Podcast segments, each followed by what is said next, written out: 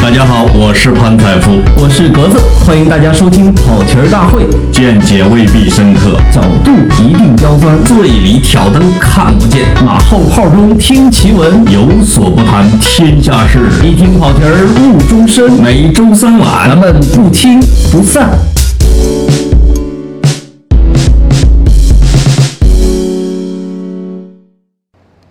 听众朋友，大家好，我是格子。我是老潘。哎呀，你可回来了。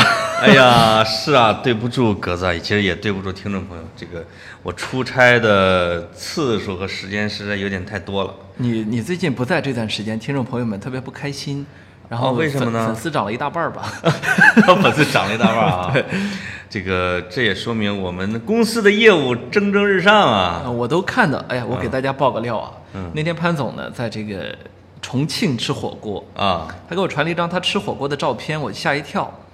那个东西啊，就是说他自己吃的那个小碗得有人脸盆那么大，他们手着那锅呢，差不多得有猪八戒吃的那锅那么大。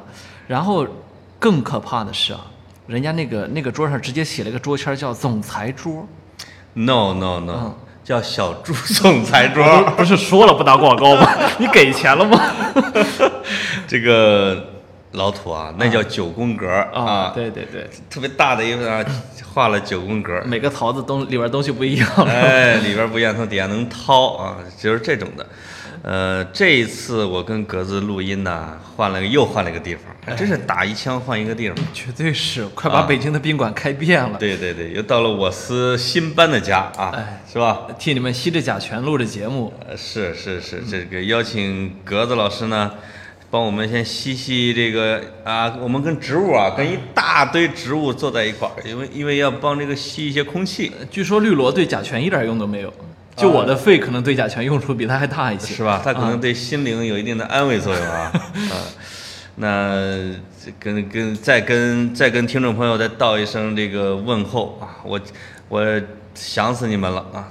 我得有一个月没讲了吧？你你你姓冯啊？姓哦，我不姓我不姓冯啊。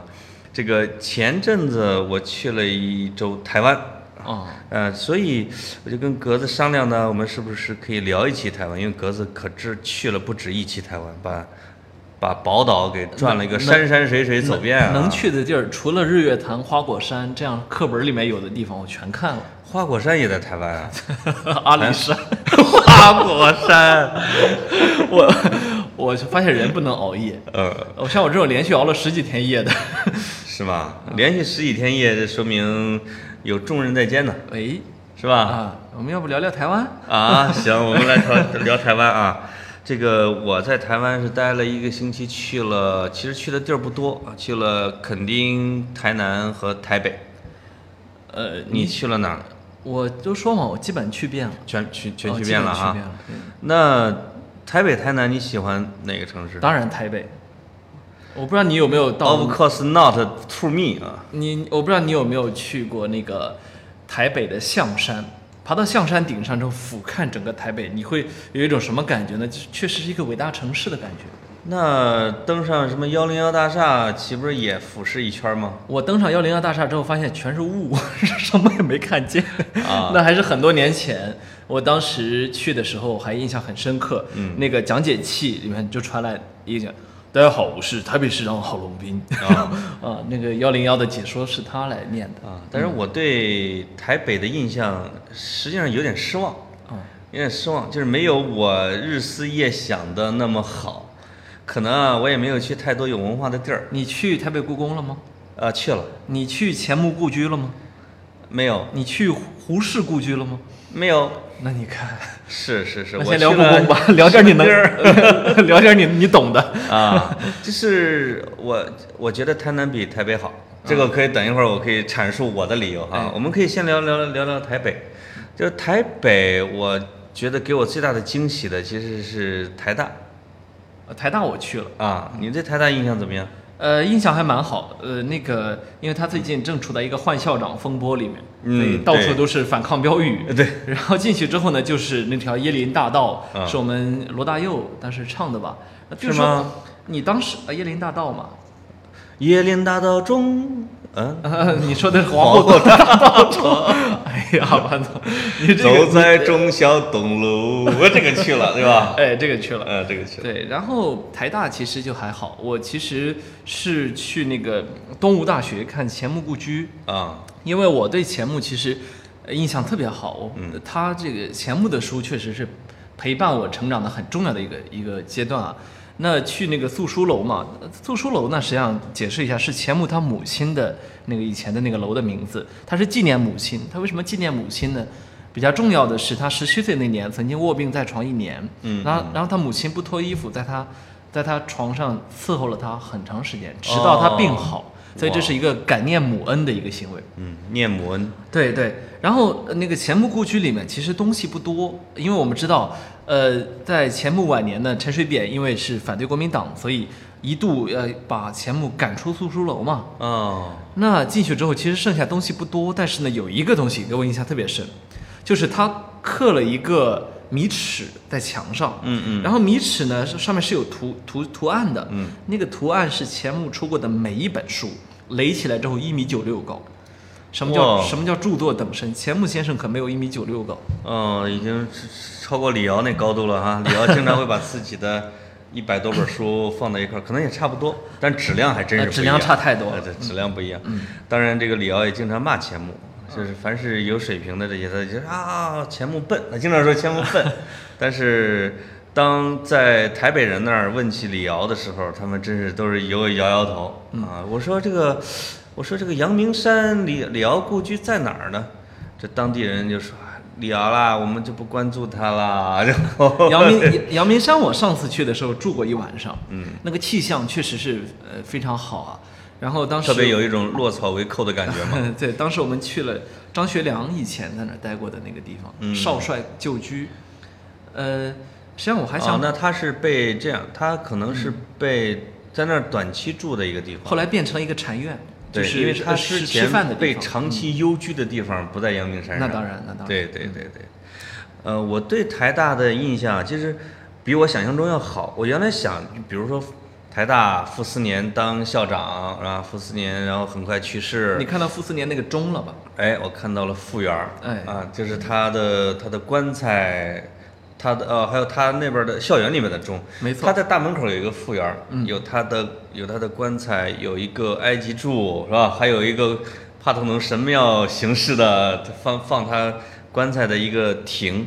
啊，就看上去很像一个西式的一个一个神庙那样一个感觉。我觉得，哎呦，我说傅斯年可能在台大学生师生心目中的地位是非常崇高的。对，嗯我原来以为他的建筑应该是从一九四九年或者什么时候开始，后来发现想错了。其实它的历史其实是远远早于那个，在日据时期的那种建筑都是很多很大量的。甚甚至葡葡剧时期的都还葡剧是什么？没有福尔摩萨嘛，Formosa，嗯葡剧葡萄牙呀。啊，对对对，那台大的校园里面应该没有葡剧时期的建筑啊。对，但就是因为我有一个朋友是台湾人，嗯，的这个他曾经是国民党什么台北市政府的什么之类的，他后来他他现在在大陆在一个媒体上班，啊，也是属于众多的离开台湾去讨生活的人。我就我就问着他，我说哇，我进进你们大门了啊！那他是台大学生，他说你进左手的第一个楼啊，左手是我们的老图书馆，挨着他图书馆的第第一个楼。我说怎么了？他说一楼的大门的左手，胡适曾经在那儿讲过课。哎呦，当时我这个心呢我就澎湃。他说那个另外一个教室，这个孔圣人的第多少代孙啊，就是什么什么衍圣公什么之类的，曾经给我们讲过课，我在那儿经常去听，我就觉得哇，这个这个历史活生生的就过来了啊。那你心潮澎湃，干嘛不去一下胡适故居？我就不去，我就不去。我我还真去了，在中央研究院，进胡适故居呢，其实感觉特别的奇妙，就是我在那里买了很多的书，嗯呃，当然那个是特别小开本的，是当年胡适的演讲集啊，他的诗集啊，嗯，你知道卖多少钱吗？卖多少钱？是上世纪差不多是四十年前印的，你知道这些书如果在孔夫子旧书网上，你可以想象它的价格吧？啊、差不多三块钱一本吧，人民币。我去，三块钱一本儿。呃，差不多人民币这个价格。对为什么呢？我觉得他就是想，就是这这是一帮对胡适先生啊有有有敬仰的，白送没什么区别有敬仰的，有爱戴的人，他们是想传播他的思想。嗯那我就进了胡适原来的故居，你就发现特别有意思啊。首先，他两个书架，客厅里面两个书架，他两个书架上摆着书啊，你都能看得出来，胡适胡适这个人为什么被林语堂，呃，也算批评了，嗯。说他这个胡适先生啊，最适合写上卷本儿，就是他的兴趣太广博，他写完上卷之后，他对下卷他他就没有兴趣了。研究完水晶柱，他研究佛经我上周刚把他的什么中国古代什么哲学史大纲的上卷本看完，没下。你干脆是个读者里面的上卷本儿。对对对，在我的人生的下半生，我看到了他的上上卷本儿。然后他的那些书啊，非常杂，呃，就书架上说，当然他的书架是不让拍照的，嗯嗯，我也就没有拍，那就是包括我们古代典籍的一些英文版啊等等，就是还有哈佛那一整套的中国古代研究的那个丛书，但是你就是感觉什么呢？确实，第一个兴趣特别广泛，第二个，你看他客厅的布局和他书房的布局，你就知道这个人的的确确特别爱交友。嗯，那是，他有多爱交友呢？他的客厅以至于都往外探了一段，就是客厅外面的走廊外面还摆了椅子，啊，就是因为经常来他家做客的人太多啊。对，第三个呢，就或者是是找他太太打麻将的人挺多。第三个呢，就是胡适有一个书书房，其实按我的标准来说，他那个书房特别舒服，哦，因为我不是特别喜欢特别大的书房。对你在大书房里面待着，你其实会有一种无所适从的感觉。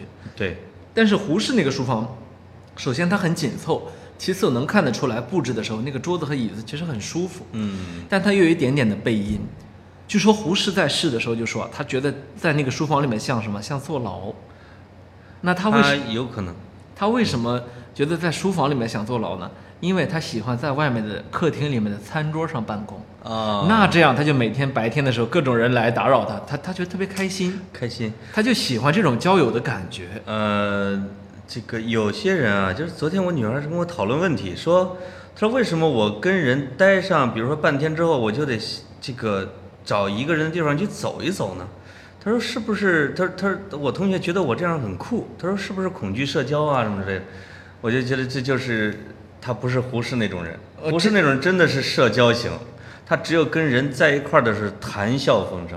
呃，我我我觉得其实这个有时候啊，像我我有这种感觉啊，嗯就是说你跟人，比如说你参加完一个饭局，或者你跟跟人聊了俩小时天儿之后啊，你有一种浑身的能量被吸干了的感觉。对，然后有一些人呢，是他人越多，他的能量其实越多，因为他他自在于这种自己被需要、被人家谈论或者嗯处在众人中心中的感觉。但是我我想说，其实我们这种人啊，也不是说并不人来疯，而是是说我们疯完之后能量没了。这跟经历有一定关系啊。那个，你有没有看中研院的一些古的文物的收藏？呃，去的时候恰好关那个那一天关门儿，对，但是我出来之后，呃，碰到了胡适的墓，胡适的墓，就胡适的墓地跟他是一块儿的，就在中研院的对面。然后呢，我就走上去看，因为我以前的时候读过一篇很感人的文章，叫做《站在胡适先生墓前》，站在胡适之先生墓前，是对，吧？呃，啊。季羡林写的。对对对，季羡林这篇文章特别的长，然后，呃，但是呢，表达了一个老学生对于老先生的这种跨越世纪的这种尊崇。是那个那个文章的标题，我觉得已经成了网红体了，哎，对吧？结果呢，当我站在他的墓前的时候，嗯，天上下雨，就是那种氛围特别有，所以那个那个标题一下子就就回到了我心里面，然后我就去看，你突然跟胡适之有一种感应，是吧？哎，你有的时候人其实是很很被周围所左右的动物，是就这种时候，如它和比起一个大艳阳天来，那那当然更触动我。对对对，OK，我走到前面我就看蒋介石是吧，给他写的那个那个评语在那个、嗯就四个字儿在后面，你一看呢，大夸，绝对是夸到极致了。叫什么？一下给忘了，因为我当 我当时的那个语感在啊。是但是呢，你仔细一想呢，这个还不一定是夸，嗯就是我就觉得这是蒋介石的一个高明之处啊。那胡适先生的这个墓呢，它是一个类似于这种书的形书的形状，啊，然后呢，有一点点的倾斜，这其实在我们呃传统知识分子的墓里面是比较少见的，它是一个比较现代的。对，这个胡适跟蒋介石的关系，其实，在咱这儿其实不太好展开了，是一其实挺挺两人呢亦敌亦友的那种关系，挺复杂的。实际上我相信蒋介石对胡适心里边有时候还挺多的，有时候一点恨意的还是有的，因为他、呃不是一点恨意。你如果去呃翻蒋介石日记，会看到各种破口大骂，对，因为他实际上他是一个威权嘛，对吧？嗯对，他实际上那胡适是整个台湾当时的，我觉得我觉得自由主义这一派的，呃，这叫什么靠山啊，或者他们的精神支柱，尤其是在雷震的《自由中国》这种这个办的过程中，啊，甚至是他出事儿以后，胡适的那种表现。啊，我觉得他已经有了跟蒋介石抗衡的这样的一个意思啊，所以蒋介石对他心里边一定是有恨。嗯。嗯所以其实我我很多的时候，我最早了解胡适的时候，是从对他的批判开始的。是谁批判他呢？他的老学生唐德刚。啊，唐德刚呢，直接写了一本书叫《胡适杂忆》。对，这个书这个书呢，其实本来没想写，是给别人写序的时候，一不小心写写长了，然后写成一本书。嗯然后还有呢，就是那个台湾前一阵儿，呃，那个我我们这边引进了有一本书叫做《我们的朋友胡适之》。嗯嗯。就是各种人在台湾的传记文学上回忆胡适的这么这么一些文章的合集，挺有意思的。其实对他的了解挺多，是，嗯，就是胡适不是一个学问博大精深或者往深里走的那样的一个人，比较广博。就是他有他的历史的地位，他而且他其实影响的那些人和他团结的那些人，我觉得以及他忠志就是矢志不渝的啊，对自己的自由主义理念的阐释，我觉得是非常是非常重要的。这个大家就是有些人可能会看不上他这一面，有些人不太认同他的那一面，但你其实都绕不过他，对吧？大家都在评论他嘛。而且大家对他的人格没什么意见。对，呃，我我是觉得很少有人能够让我觉得有人格魅力。嗯那其实他的人格魅力是让我觉得呃影响非常深的。当然，你刚刚说自由主义，呃不断在说，其实这个呢，这个东西呢，有时候是被安上去的。他更多的，他应该是杜他的老师杜威的这个实证，是。嗯，这样这样一派的东西。让我们从胡适之先生目前先走开一会儿啊，我们因为整个是台湾啊，对对对对对当然胡胡适先生看来在我们这儿占据了真的很重的位置。嗯，就是我对台湾的好印象啊，一个是台湾大学，这个是肯定，另外一个是国父纪念馆。就是大家可能会觉得这个国父纪念馆呢，跟蒋介石的那个叫这叫应该叫什么中正中正纪念堂是吧？应该是这一类的，大家都没什么区别。但是当去看了以后，你会发现真的区别太大了。就是而且我就开始查资料，就发现这个设计中这个国父纪念馆的叫王大闳，是他爹叫王宠惠，是中国什么当过驻海牙国际法庭的法官，当过国民政府后来的什么外交部长或者什么司法部长这之类的，当然也是师出名门。他就是就把中国的现代艺术和古代艺术给结合的特别好。呃，这个我看有个故事写里边写的就是，蒋经国要建一个国父纪念馆，这个王大闳就夺得了头名，但是蒋经国就怎么就不同意他的方案，就给了一张照片，太和殿的，就是就是你要给我弄一张太和殿的这个样式来，弄成大庙，然后这王大闳就绝对不从，就抗争了一年，说蒋这个孙中山先生推翻了满清，你再给他来一个满清式的大殿，你这对他的一种侮辱。没错，啊，就是这个花了六七年、七八年才把整个国父纪念馆建成，之后他就退出了建筑界。就是我看就是说他真的身心俱疲，不愿意干了。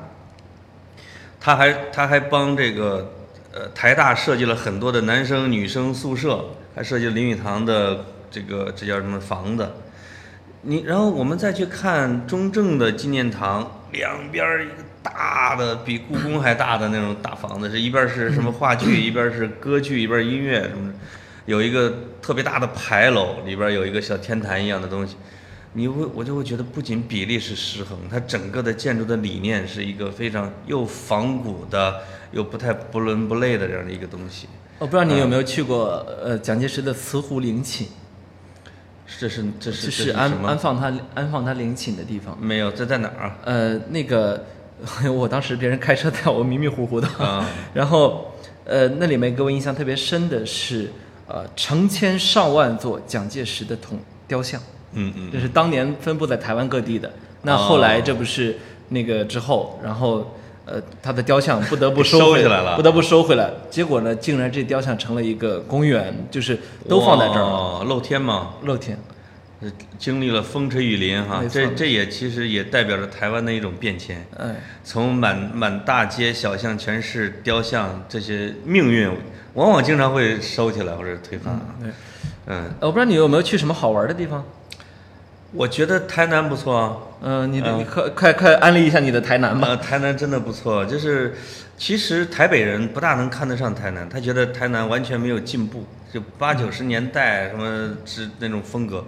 但是我到了之后，我会发现它的古代和它的现代，它的日常和它的古建筑历史是结合的最好的，是比台北要好得多。嗯你是去妈祖庙了吗？这是。呃，妈祖庙、关帝庙，这个我一猜就是这些。延平郡王祠啊，就是各种各样的啊，包括它的，包括荷兰人建的，包括台湾人自己河南河南人建的河南人建的，所以它整体结合的是比较好，而且它的游客少嘛。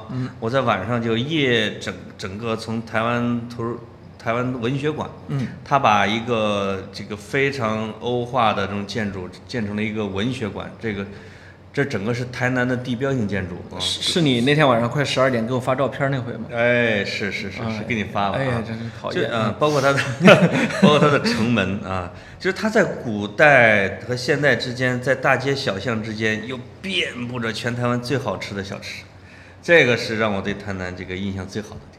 全台湾最好吃的小吃是从何而来？当然是我自己的感觉喽。那就是你吃少了。啊，这 确实也存在着北和南啊互相不认同的问题。哎，啊，我我在台南坐出租车的时候，这个出租车大叔是非常之好啊，人极好，嗯，带着我到处玩。然后我比如说我要下去坐船了，他一定要走到岸边跟我挥手告别。嗯，当这个划船到准备快靠岸的时候，他一定要走到岸边，哎，摆手，然后开着车，这个出租车走的时候突然说。你知道吗？马英九是个 gay 哎然后什么？马英九怎么 gay 了？哎，他一着急说话就娘娘腔哎，就这种的。这我这我到台北之后再坐出租车，出租车司机就一听说这个北方来的啊，就把自己的这个头上不是这个也挂着小饰品吗？还演着抽出来给你看毛主席像，我是毛主席的粉丝哦，我家是山东的，这 格子你们老家的。哎。啊，然后说你知道吗？蔡英文是个拉拉，我说这怎么了？我说蔡英文怎么了？他一上任，啊，就这个这个同性恋合法化。啊，这不是拉拉是什么？他到现在也不结婚，他没有正常的家庭生活，他做起事来一意孤行的。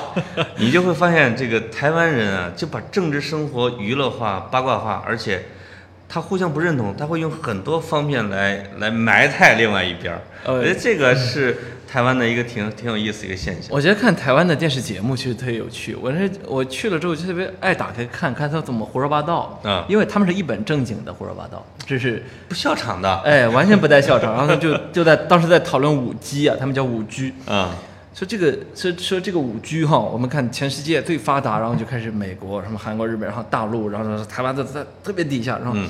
然后就台湾就发展特别不行嘛，然后嗯。说但是哈，这个台湾这个五 G 虽然我们自己用的不好哈，但是我们向这些五 G 先进发达地方出口了很多设备哎，五 G 是武器啊，哦五 G 五 G 是什么？就是我们的那个四四 G 五 G。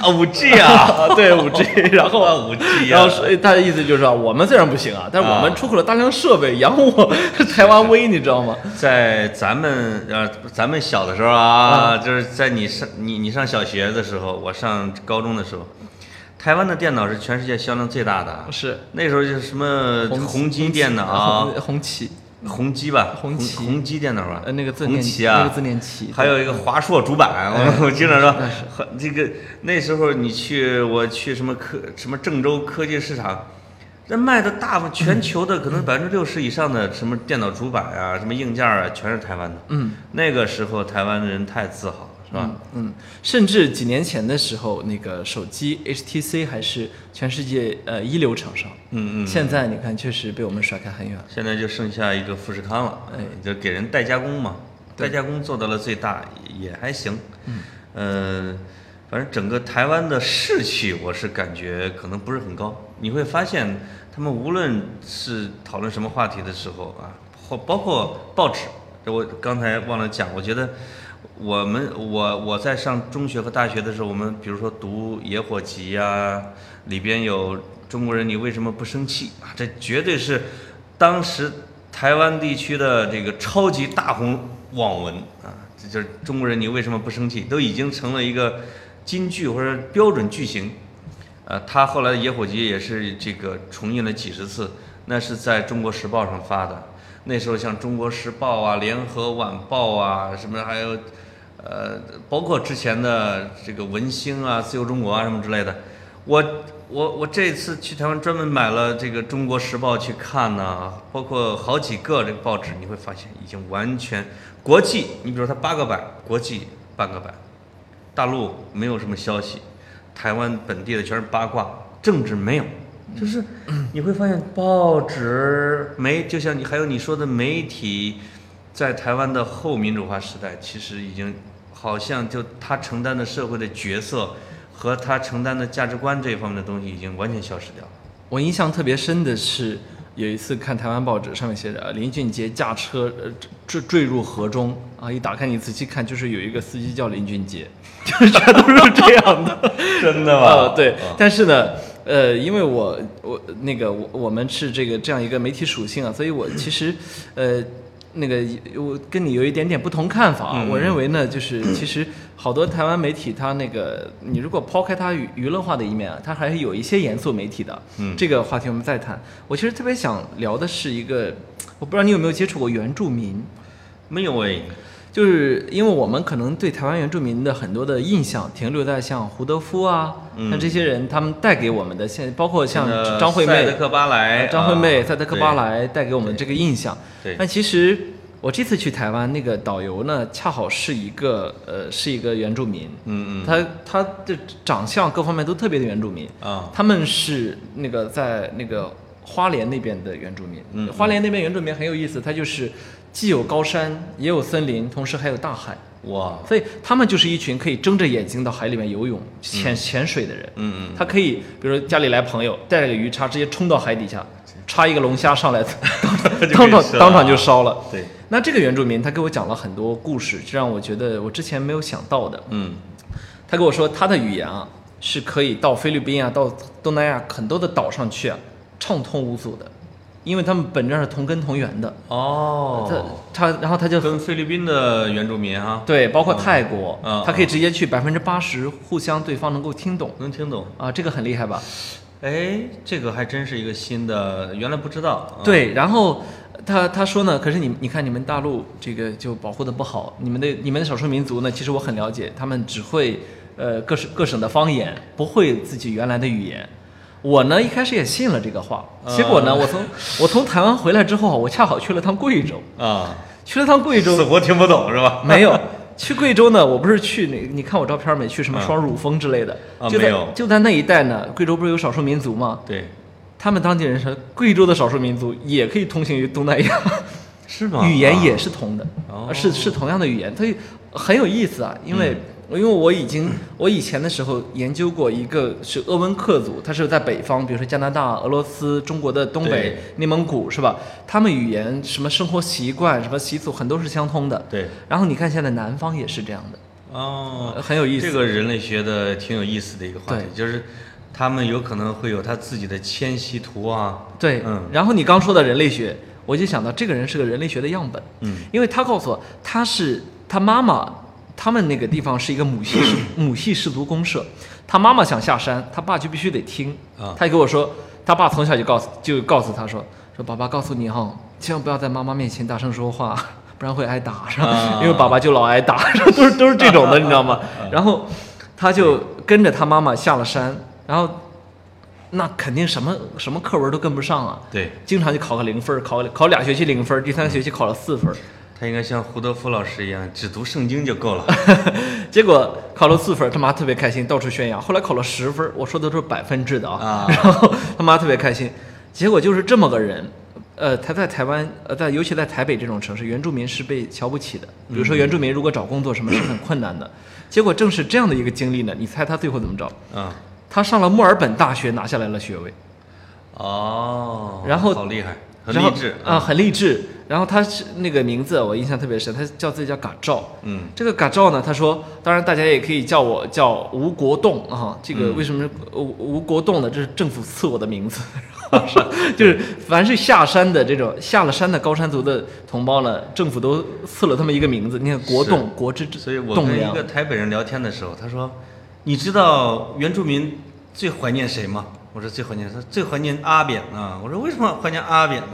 他说：“只有在阿扁在任上的时候，是对原住民太好了，给他们造房子，一分钱都不要了。现在原住民都比我们生活的好了，什么之类的啊，那一肚子牢骚，其实也印证了你说的那个话。然后我说的这哥们儿就专门讲到了你说的这一段儿。嗯他说盖了这新房子之后啊，结果原住民不住。为什么不住呢？嗯因为进去之后发现夏天特别热，冬天特别冷。它是它是用的材料是石头，而原住民要住的实际上啊不是那种石头房子，有可能是木头哈所以后来大量的废弃了这些房子。那这是另外一段儿。是结果这哥们儿他有文化到什么份儿上呢？你难以置信。我们刚才不是说到去了台北故宫吗？对，他带我在台北故宫讲了整整三个小时没打磕巴。我我在台北故宫看哦，因为我这是第二次去台北故宫，对所以很多经典的文物我都看过。嗯嗯，但是我这次在台北故宫看到了很多很多我之前没有想得到的文物。嗯嗯嗯嗯，是因为他讲的好呢，还是因为你人家带着你游了地库啊？他我们普通游客都看不到的，就是就是讲得好，普通普通的地方。啊，他然后你可能以前看过就走过的没错东西啊，他因为讲，因为它是个大博物馆呢，就导致你的专业知识其实是并不够的。对你你够，但是呢，他说他过去十几二十年都不断在带团进来呢，嗯他就很想了一些眼福。首先呢，他对固定的展呢很熟，啊其次呢很有意思。台北故宫因为它东西特别多，对，所以特别珍贵的很多东西啊，就是展一次之后啊，六十年之后再展。我去所以他说我这二十年看过的东西啊，说出来足以羡慕死你们。啊你，想我我去的时候，刚刚那个那个那个叫什么，呃，三希堂法帖都刚撤展。我这次是这种著名的字帖和画儿基本上没看见，你没看见苏轼的？没看见啊？有的，在一个很小的地方。哦，那可能没因为大陆游客这几年去的时候，反复的老爱看什么翡翠白菜啊，什么红烧肉哎呦啊，我去那那个那个其实文物价值极低。我觉得那是故宫啊，故意给你开一个玩笑，让你不懂行的你就绕着这个去吧。不是，它让是懂行的去看一些真正好的东西。哎，嗯它是最开始的时候，我们这边有一些宣传有问题，导致导致我们这边游客去呢，老去找那个翡翠白菜。说这个对，说翡翠白菜是故台北故宫的镇镇馆之宝，在哪儿跟哪儿啊？绝对不是，啊对，这个当然毛公鼎和那个还有叫散石盘啊，这个呢是非常厉害，我们都承认的。就是台北故宫的这种文物，因为有三万多箱，我们可能大概知道，就反正它的初始那一批就是三万多箱运过去的。呃，我自己也想，可能是极少的一部分是对外展出的，它可能这个轮流的频次不知道得多久才能给轮上一遍。其实刚听你说六十年，嗯嗯，其实这是北京故宫和台北故宫共同的烦恼。北京故宫的东西也是完全展不完，对，北京的地库里面这是藏着海量的。所以现在海淀正在建一个故宫的我们故我们的版本的台北故宫，就是建起来之后完全用来展览的。啊，因为台北故宫实际上建筑没有意义嘛，对，主要是它的北京故宫呢，地上建筑适合展的空间又没那么大，对，嗯，挺好，很有意思。哎呦这个，哎，咱们聊了一个城市，哎，其实其实聊了一个城市。我喜欢的花莲还没有聊到我，喜欢的罗大佑也没聊啊，我我们喜欢的台湾的文小说、文学、音乐，什么淡水河、鹿港小镇什么全都没聊啊，你都去了吗？没有啊，那你聊什么？怀念一下啊！不，淡水河去了。啊，你毕竟在台北嘛，嗯一条臭水河，哎 太臭了，我在这里。是对，嗯，淡水河边的烟火，嗯，其实我最喜欢的是花莲，哪天找机会可以聊一聊。可以可以。那我觉得台湾还可以接着聊，是吧？哎以后以后我们找机会，行，嗯，可以再聊一下。好，今儿今儿先到这儿，好的，拜拜。大家再见。